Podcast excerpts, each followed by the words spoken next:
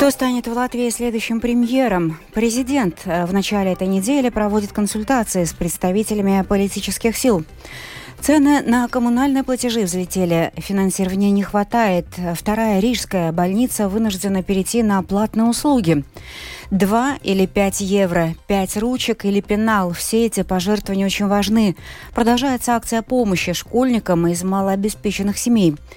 Украина получит F-16. О том, когда американские истребители появятся в украинском небе и как могут повлиять на ход войны далее в программе.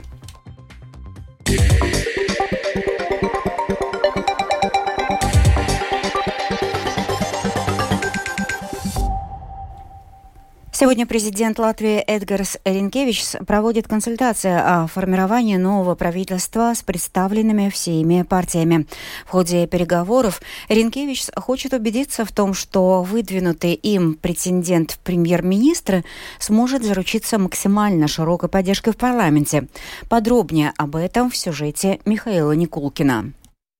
Переговоры президента с партиями Сейма начались сегодня в 9.30 со встречи Эдгарса Ренкевича с Новым Единством. Затем в 10.30 он встречался с Союзом зеленых и крестьян. Вот что перед состоявшимися переговорами говорил глава фракции СЗК в парламенте Виктор Сваленис о том, каким он видит наилучший вариант модели нового правительства.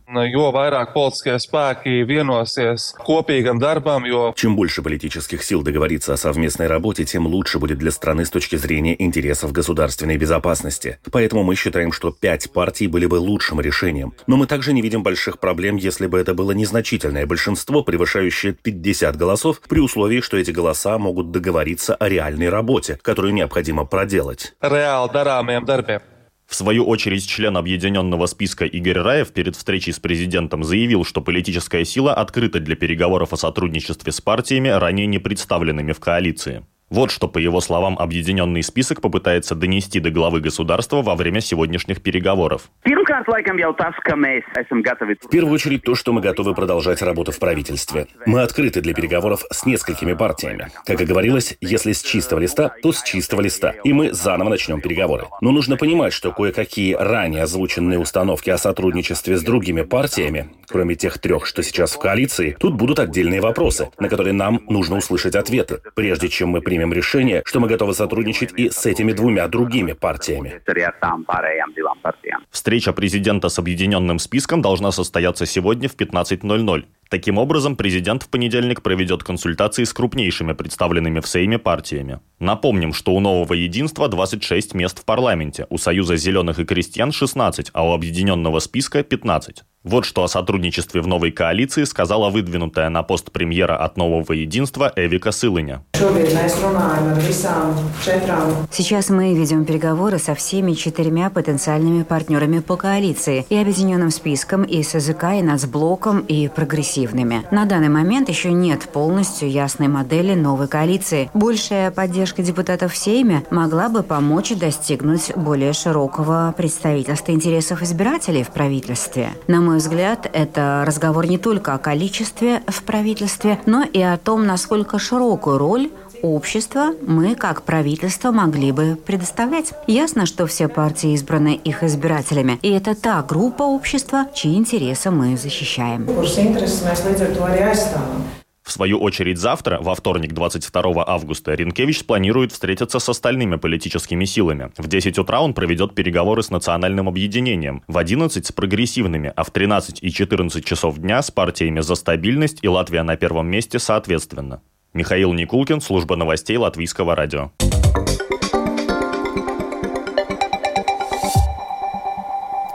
Пассажирский перевозчик ЛПС автобуса «Паркс» в понедельник отменил 33 автобусных рейса в направлении Кековы, следует из информации на сайте автотранспортной дирекции. При этом представитель дирекции Викторс Затис рассказал, что за август в части маршрутов около Риги три обслуживающих компании «Latvijas Sabiedriskais Autobuss», «Liepājas autobusu parks» и «Нордека» не выполнили уже 270 запланированных рейсов. Затис также рассказал, как э, автотранспортная дирекция оценивает сложившуюся ситуацию и какие шаги предпринимаются для ее решения. Автотранспортная дирекция, во-первых, эту ситуацию, конечно, считает критической. И то, что мы сейчас в данный момент, мы запросили объяснение от перевозчиков данной ситуации, от всех трех, в том числе Liepājas autobusu parks, о том, почему такая ситуация сложилась. И в течение этого дня мы ждем от них план, как выйти из этой ситуации, как обеспечить все-таки непрерывное обеспечение общественного транспорта там, а, пассажиров. А, конечно, параллельно мы учитываем эти все рейсы и будем а, им предъявлять штрафные санкции, которые уже предусматривает сам договор. Ну и будем смотреть, как дальше будет развиваться ситуация. Интервью с представителем автотранспортной дирекции Виктором Затисом целиком можно будет послушать в программе «Подробности» в 17 часов. С подорожанием коммунальных услуг, медикаментов, стоимости имплантов и других медицинских материалов, необходимых для качественной работы медиков второй Рижской больницы, администрация стационара столкнулась с серьезными трудностями. До конца года еще 4 месяца, а уже 80% средств, отведенных на коммунальные расходы, потрачено. С учетом других затрат больница завершит этот год с полумиллионными убытками. И вот что нам рассказал председатель правления стационара stacionārā Sandres Petronis. Mēs esam traumatoloģijas ortopēdijas slimnīca, un mums У нас больница травматологии и ортопедии, поэтому используем различные импланты. Они изготавливаются, например, из титана, а с учетом роста стоимости титана затраты на операцию существенно выросли. Но тариф, по которому государство платит за каждый конкретный случай, не вырос. Поэтому с точки зрения финансов очень сложно. Ну и чтобы свести концы с концами, больнице придется активнее вводить платные услуги. Платная операция в случае эндопротезирования будет стоить несколько тысяч. Более простая операция – несколько сотен евро. Но неотложная помощь, которая нужна в случае каких-то острых травм или повреждений, будет оказываться, как и прежде, подчеркнул Сандрис Петронис. Чтобы помочь малообеспеченным семьям подготовить ребенка к новому учебному году, уже четвертый год подряд организуется благотворительная акция «Поможем подготовиться к школе вместе». В этом году в рамках акции помощь запланирована также семьям украинских беженцев. И об этом подробнее расскажет руководитель родительской организации «Мамам Унтейти» Инга Акментеня Смилдиня.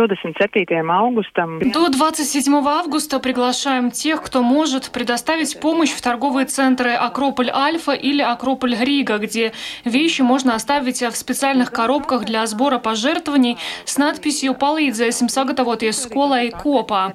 Деньги можно перечислить через портал Зеду.ЛВ.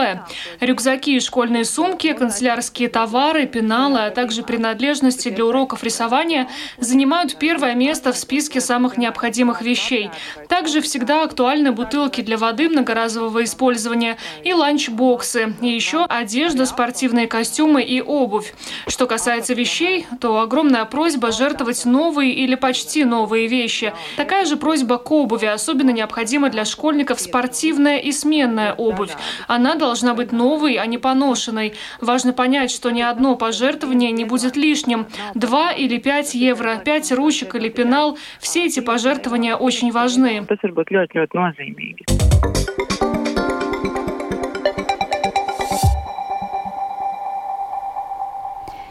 Зарубежные новости. Американские истребители появятся в украинском небе. Об этом стало известно после визита президента Украины Владимира Зеленского в Нидерланды и Данию. Передача самолетов будет предшествовать обучению украинских пилотов. Должна ли будет Украина оплатить американские F-16? Какие есть особенности в обучении украинских пилотов? И есть ли термины передачи самолетов, расскажет украинский спецкорреспондент Оксана Пугачева. Украина получит истребители-перехватчики F-16 от лидеров коалиции истребителей. Передача Украине самолетов будет возможна после тренировки пилотов и инженеров. Об этом стало известно вчера, 20 августа, в результате визита президента Украины Владимира Зеленского в Нидерланды и Данию. Этому решению предшествовало санкционирование США одобрения всех запросов на передачу Украине американских многоцелевых истребителей F-16. Во время пресс-конференции с премьер-министром Нидерландов Марком Рютте, которая прошла вчера, президент Украины сообщил. Главная договоренность состоит в том, что кроме того, что США акцептировали получение Украины самолетов, сегодня также Нидерланды, первая страна, которая согласовала передать эти истребители Украине после тренировок пилотов. Сейчас у нас идет контрнаступление, и самолеты могут ускорить этот процесс очень сильно. Такі можуть прискорити цей процесс дуже сильно. В Украину готовятся передать 42 истребителя из Нидерландов и 19 из Дании. Украина получит самолеты на безоплатной основе. Для получения американских истребителей F-16 должны быть выполнены ряд условий. Успешно одобрен, проверен и обучен украинский персонал, а также подготовлена инфраструктура и логистика для эксплуатации самолетов. Как заявил командующий воздушных сил ВСУ Николай Олещук, украинские летчики, инженеры и техники уже проходят подготовку в Великобритании, Дании и Швеции. Предварительно обучение Обучение будет занимать от 4 месяцев до полугода. Пилот с позывным «Мунфиш», который сейчас обучается пилотированию на истребителях F-16, рассказал, что программа обучения максимально приближена к реальным обстоятельствам на поле боя. Мы ожидали этого, учили английский и изучали материальную часть. Требования к английскому языку здесь очень высокие. Программа была разработана с учетом наших пожеланий. Будут наборы миссий, типичные к той среде, в которой нам приходится воевать. Ожидается, что Украина получит большую часть истребителей F-16 из Нидерландов в этом году. Самолеты из Дании предоставят тремя частями. Последнюю партию F-16 из этой страны передадут в 2025 году. Оксана Пугачева, специальный украинский корреспондент служба новостей Латвийского радио. Yeah. И в завершение выпуска о погоде на завтрашний день, вторник, 22 августа. В Латвии ожидается преимущественно облачная погода ночью, на западе местами с прояснениями, местами преимущественно на востоке возможно кратковременные дожди и грозы. На западе сформируется туман с видимостью от 500 до 1000 метров. Ветер западный, юго-западный 2-5 метров в секунду. Температура воздуха ночью по стране плюс 13-18 градусов. Днем в Латвии ожидается переменная облачность. На востоке Реке местами кратковременный дождь, возможны грозы. Ветер юго-западный, западный 4-7 метров в секунду. Температура воздуха днем плюс 19, плюс 23 градуса. В Риге переменная облачность. В первой половине ночи кратковременный дождь. Ветер западный, юго-западный 3-6 метров в секунду. И температура воздуха ночью плюс 14, плюс 16 градусов. Завтра днем плюс 22-23 градуса медицинский тип погоды второй, благоприятный. Обзорные выпуски в 13 и 19 часов выложены на крупнейших подкаст-платформах и называются «Новости дня Латвийское радио 4». Ну а кроме того, слушать новости, передачи и прямой эфир можно в бесплатном приложении «Латвияс Радио» на вашем смартфоне. Оно доступно в Google Play и App Store. Это была программа «Сегодня в 13-21 августа». Продюсер выпуска Дмитрий Шандро провела Юлия Михайловская. В Латвии 13 часов и 14 минут.